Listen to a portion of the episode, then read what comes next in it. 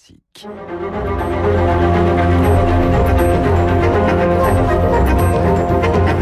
Esprit libre avec Renaud Blanc sur Radio Classique. 8h43 sur Radio Classique, Esprit libre avec Cécile Cornudet des Échos et Louis Osalter de Marianne, les étudiants, les médecins, les infirmiers, les pompiers, la question des retraites. Ça sent pour vous la poudre, la poudre euh, dont parlait euh, David Abiker dans, sa revue de presse. Le climat aujourd'hui, comment ah, peut-on le définir, Cécile et Louis?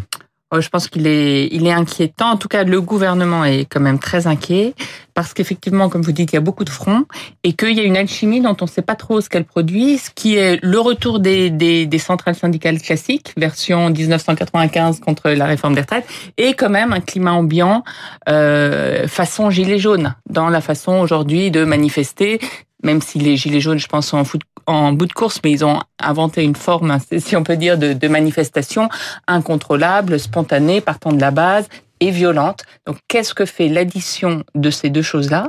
Euh, À la dernière réforme des retraites en 2010, on avait 1,2 million euh, de personnes dans la rue. Aujourd'hui, est-ce que 1,2 million de personnes dans la rue, c'est possible euh, sans un débordement euh, de violence? Il y a beaucoup d'interrogations, en tout cas. Louis? Alors, Cécile a évoqué 2010 et moi je vais prendre 1995 comme, euh, comme point de comparaison. À l'époque, c'était intéressant. Le, beaucoup de gens ont fait grève par procuration. Euh, ça, ça, ça, existait euh, encore à l'époque.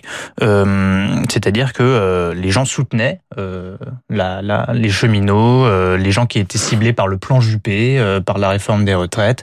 et cette réforme s'est crachée sur cette grève, ce grand mouvement de plusieurs semaines qui n'avait pas concerné seulement ceux qui est directement visé, mais un, un mouvement de solidarité qui s'était déclenché euh, dans son ensemble. Est-ce que euh, plus de 20 ans après, euh, ça existe encore cette solidarité qui fait qu'une réforme qui vise certaines catégories plus particulièrement qui touchent les régimes spéciaux euh, va en fait entraîner un mouvement de solidarité qui est beaucoup plus général que les populations, euh, les corporations qui sont d'abord touchées. Je ne sais pas parce que voilà l'individualisme s'est encore creusé, les organisations syndicales sont. Oui, on dit quand même que les Français les... sur la question des retraites ont alors, changé. Alors euh, oui, ils ont changé, mais quand même on constate aussi dans l'opinion qu'il y a un certain soutien quand même euh, ouais. à, à, à, ceux qui protestent contre la réforme des retraites. Euh, J'ajouterais à cela que contrairement aux réformes qui ont été faites depuis le début du quinquennat Macron, qui étaient plus des réformes assez spécifiques, assez catégorielles. Je pense à la réforme de la SNCF qui a entraîné un mouvement très dur, mais sur lequel le, gouvernement euh, a quand même pu faire passer euh, son texte. Euh, là, pour le coup, on est sur une question qui angoisse tout le monde. Et politiquement, ça a été tellement, mal engagé cette affaire.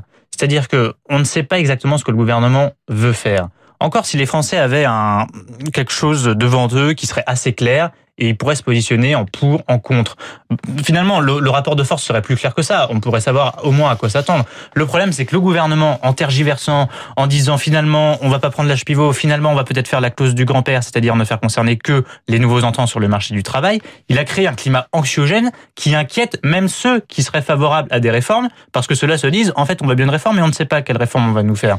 Donc, on est inquiet. Cécile, on sent que la, la retraite, voilà, c'est bon, c'est pas nouveau, c'est un dossier mmh. explosif, oui. mais alors là, on se dit, euh, s'il le fait, ça va être compliqué. Ouais. Euh, s'il le fait pas, ça va être aussi très compliqué. On a, on a le sentiment, effectivement, que le gouvernement et l'Élysée est, est, est, coincé aujourd'hui. Oui, parce qu'en fait, euh, pour revenir un peu en arrière, euh, Emmanuel Macron au sortir du grand débat dans sa conférence de presse, annonce qu'il va finalement faire la euh, réforme des retraites. Il le fait pourquoi? Parce qu'il a besoin de marquer que après un an, euh, neuf mois de gilet jaune, son quinquennat n'est pas mort. Il a encore du jus pour réformer. Donc, il remet cette mesure qui était dans la campagne, euh, voilà, dans dans le terrain. Sauf qu'à ce moment-là, il n'a pas encore fait toutes les les évaluations de ce que pourrait donner un, un régime par points euh, universel. Sur le papier, ça paraît vraiment magique, mais dans la réalité, quand il y a énormément de perdants, et c'est ça que les ministres et le gouvernement a, a compris euh, à la fin du printemps avec vous, le rapport Ça signifie qu'il y a un petit peu d'amateurisme alors. Grosso modo, c'est ce que vous dites. C'est très compliqué. C'était une belle idée sur le papier et oui. c'est très compliqué. Je pense, je, je n'ai pas l'impression qu'il y ait eu un débat au moment de la sortie du grand débat sur savoir quelle autre réforme on pouvait faire. C'est vrai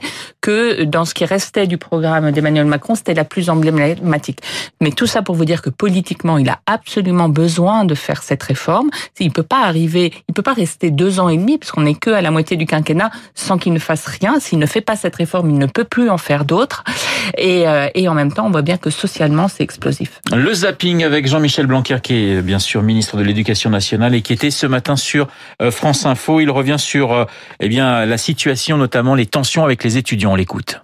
Il y a d'ailleurs eu, euh, en cette rentrée, un certain nombre de choses qui étaient importantes, euh, notamment en termes d'augmentation des bourses. Et puis, euh, vous le savez, une mesure qui a été importante en matière de pouvoir d'achat, ça a été le fait de ne plus avoir de sécurité sociale à payer de la part des étudiants. Autrement dit, ils sont automatiquement à la sécurité sociale. Il y a évidemment tout, un, tout un travail qui reste à faire et que Frédéric Vidal fait en lien avec les, les organisations qui représentent les étudiants. Voilà, Laurent Nunez, lui, est secrétaire d'État auprès du ministre de l'Intérieur, était l'invité de France 2. Il s'exprime au sujet de la mobilisation des Gilets jaunes. On l'écoute. Il y a un an, c'était un mouvement qui était légitime. Il y a eu des débordements de violence importants. Ce mouvement, il a été entendu. Je rappelle qu'il y a plusieurs plans qui ont été mis en place, 17 milliards d'euros. Donc, un certain nombre de, de, leaders des Gilets jaunes appellent effectivement à ce qu'on appelle la convergence des luttes. Ils appellent à se greffer à cette journée du 5 décembre. Je ne sais pas ce qu'il en sera. Ce qui est certain, c'est que les forces de l'ordre seront euh, mobilisées pour protéger ceux qui veulent manifester dans le calme. Voilà, les un an des, des Gilets jaunes, hein, c'est donc euh, ce week-end. Cécile, vous aviez dit que vous ne pensiez pas que le mouvement pouvait repartir tel qu'il a, il a, il a existé euh, il y a quelques mois. Louis, c'est aussi votre votre sentiment? Alors effectivement, ça se répète jamais exactement de la même façon. Euh, néanmoins, les raisons de la colère sont toujours là. On a fait un sondage la semaine dernière euh, dans Marianne, un sondage IFOP, qui montrait que euh, il y avait un peu moins de colère dans la population. On mesurait l'état d'esprit des gens, malgré la colère, les milliards, la résignation, malgré les débats, malgré les. Bah, le niveau d'enthousiasme ouais. n'augmentait que d'un point dans le sondage. Il ouais. passait de 2 à 3. Donc, vous voyez, on n'était pas oui. vraiment euh, dans une dynamique, euh, un, une renaissance de l'espérance de, de, la population. En revanche, l'état d'esprit de colère avait un peu baissé, mais pour laisser place à un état d'esprit de résignation. La résignation, ça veut dire que la colère est enfouie, elle est toujours là. Les, les, les, raisons de la désespérance qui avaient poussé les gilets jaunes à se mobiliser euh, sur les ronds-points et avaient même poussé certains euh, plus extrémistes à, à, sombrer dans la violence, euh, ces raisons sont toujours ancré dans le pays. Euh, Emmanuel Macron a pu s'en sortir, surtout grâce à son talent oratoire, un art de la mise en scène, un art de, de, de bah, du grand débat qu'il a euh, savamment orchestré en France. Mais je enfin, pense il peut que le faire qu'une fois, il peut pas sur le, le fond, voilà, euh, comme vous dites, ouais. c'est un fusil à un coup. Euh, et puis surtout, il est bien seul, Emmanuel Macron, parce qu'il peut pas compter sur des poids politiques autour de lui euh, très puissants qui puissent rassurer vraiment la population. Il a réussi, réussi à, à reprendre pied, mais moi, il me semble que ça change pas grand-chose sur le fond. C'est-à-dire que les 17 milliards, ils ont permis, c'est vrai, une certaine respiration. On voit par exemple dans les chiffres de la croissance que c'est surtout la consommation euh, intérieure qui pousse la croissance en France. Je pense que les 17 milliards ont joué un rôle euh, et que Macron, euh, qui n'était pas du tout son, son, logiciel économique, mais s'est retrouvé à faire un peu de la relance keynésienne vraiment à l'ancienne, sous, sous le coup des événements poussés par la crise des Gilets jaunes. Mais ça n'a été qu'une respiration. Je pense que les raisons structurelles de la colère, elles sont toujours là. Le sentiment de déclassement qui est partagé par une grande partie des classes moyennes, la paupérisation des travailleurs. Et là, on parle beaucoup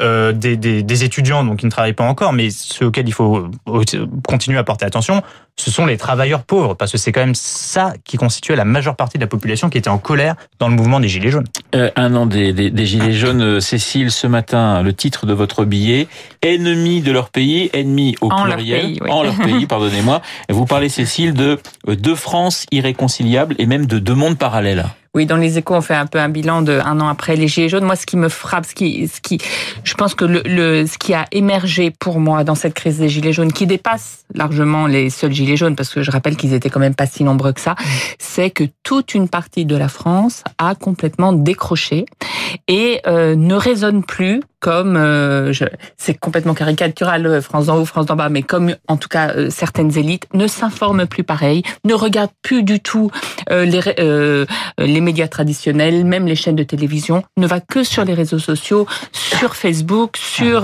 ou sur les, les chaînes russes. C'est une façon de penser qui est différente, un raisonnement qui est différent, un langage qui est différent, comme si on a il n'y avait plus rien en commun entre ces deux France et que euh, voilà, elle est coupée. Il y a un mur entre elles, elles ne se parlent plus et quand elles veulent se parler, elles se tapent dessus parce que c'est ça aussi euh, les gilets jaunes, c'est la violence qui vient tout de suite et c'est une réponse de violence aussi. Donc comment on refait nation, ponts entre ces gens Comment on Si vous avez la réponse, ça peut intéresser Emmanuel Macron. hein, ça peut il intéresser l'a identifié, il en parle auprès de Ouais. ses proches. Il dit c'est ma priorité. Le problème, c'est il dit après les réformes économiques, il faudra que je m'attelle à ça. Le problème, c'est qu'il faut pas qu'il soit embourbé dans ces réformes économiques et on revient euh, au système des retraites. Le politologue Jérôme Jaffray estime qu'il y a, euh, il le disait euh, hier, je crois, dans le Figaro, trois forces en France, Macron, Le Pen et la part croissante du peuple en colère. D'accord avec cette, cette vision, Louis? Oui, même si je crois que j'ai un léger dé- désaccord, parce que je crois qu'une partie du peuple en colère euh, maintenant n'hésitera plus à voter Marine Le Pen euh, à la prochaine élection. Euh, je- J'entendais, j'en parlais par exemple avec une élue de, de droite assez importante qui, qui voyait assez effrayé beaucoup de gens lui dire euh, on n'a pas voté Le Pen cette fois, mais en fait on va le faire la prochaine fois parce que euh, on, on est vraiment en colère. Mais c'est un vote, ce sera un vote par défaut, c'est-à-dire que ce sera pas un vote d'enthousiasme, ce sera un vote de colère, euh, comme l'est souvent le, le vote pour le Rassemblement national. La troisième partie de la France, c'est quand même intéressant parce que effectivement, il y a une grande partie des gens qui sont assez désespérés, qui ne se retrouvent pas du tout dans ce duel Macron-Le Pen qu'on leur propose. Et c'est aussi sans doute l'une des raisons du, du décrochage dont, dont parlait Cécile et auquel je, je souscris tout à fait. Ce décrochage d'une partie de la France, d'une partie de la population, il s'explique aussi par la lassitude vis-à-vis d'un spectacle politique euh, pavlovien euh, qui se répète, de, de caricature. Après, je pense que dans une présidentielle, rien ne se passe jamais comme prévu. Plus il y aura de sondages euh, qui disent que euh, Emmanuel Macron et Marine Le Pen seront en face à face, plus il y a de probabilité pour que ça ne se passe pas vraiment comme ça, parce que on est encore en démocratie, euh, le peuple a son mot à dire, et il me semble que s'il y a une lassitude à ce point-là du duel Macron-Le Pen, ben, le peuple finira par réagir dans les urnes euh, pour empêcher que ça se produise. Oui, Cécile, il nous reste, il nous reste 20 secondes. Euh, pour l'instant, une élection présidentielle, c'est un homme ou une femme. Euh, en dehors de, de Macron et de Le Pen, est-ce qu'il y a quelqu'un qu'on peut voir arriver peut-être à l'horizon, à droite ou à gauche? Ça semble... Il y a à la fois beaucoup de quasiment monde et à la fois pratiquement personne. Quasiment C'est à la même période euh, du quinquennat Hollande, on n'avait pas du tout identifié Emmanuel Macron comme un possible candidat. Il y a quand même des personnalités, mais plus à droite, euh, peut-être euh, un Xavier Bertrand, un François Barouin, mais pour cela, ils ont besoin que, euh, que Macron s'écroule. Merci beaucoup, Esprit Libre. Cécile Cornudet, Louis Osalter sur l'antenne de Radio Classique. Il est 8h55 dans un instant. Et juste avant 9h, la météo. Et juste après 9h, eh bien, euh, l'essentiel de l'actualité avec Laurence Gontier. À tout de suite.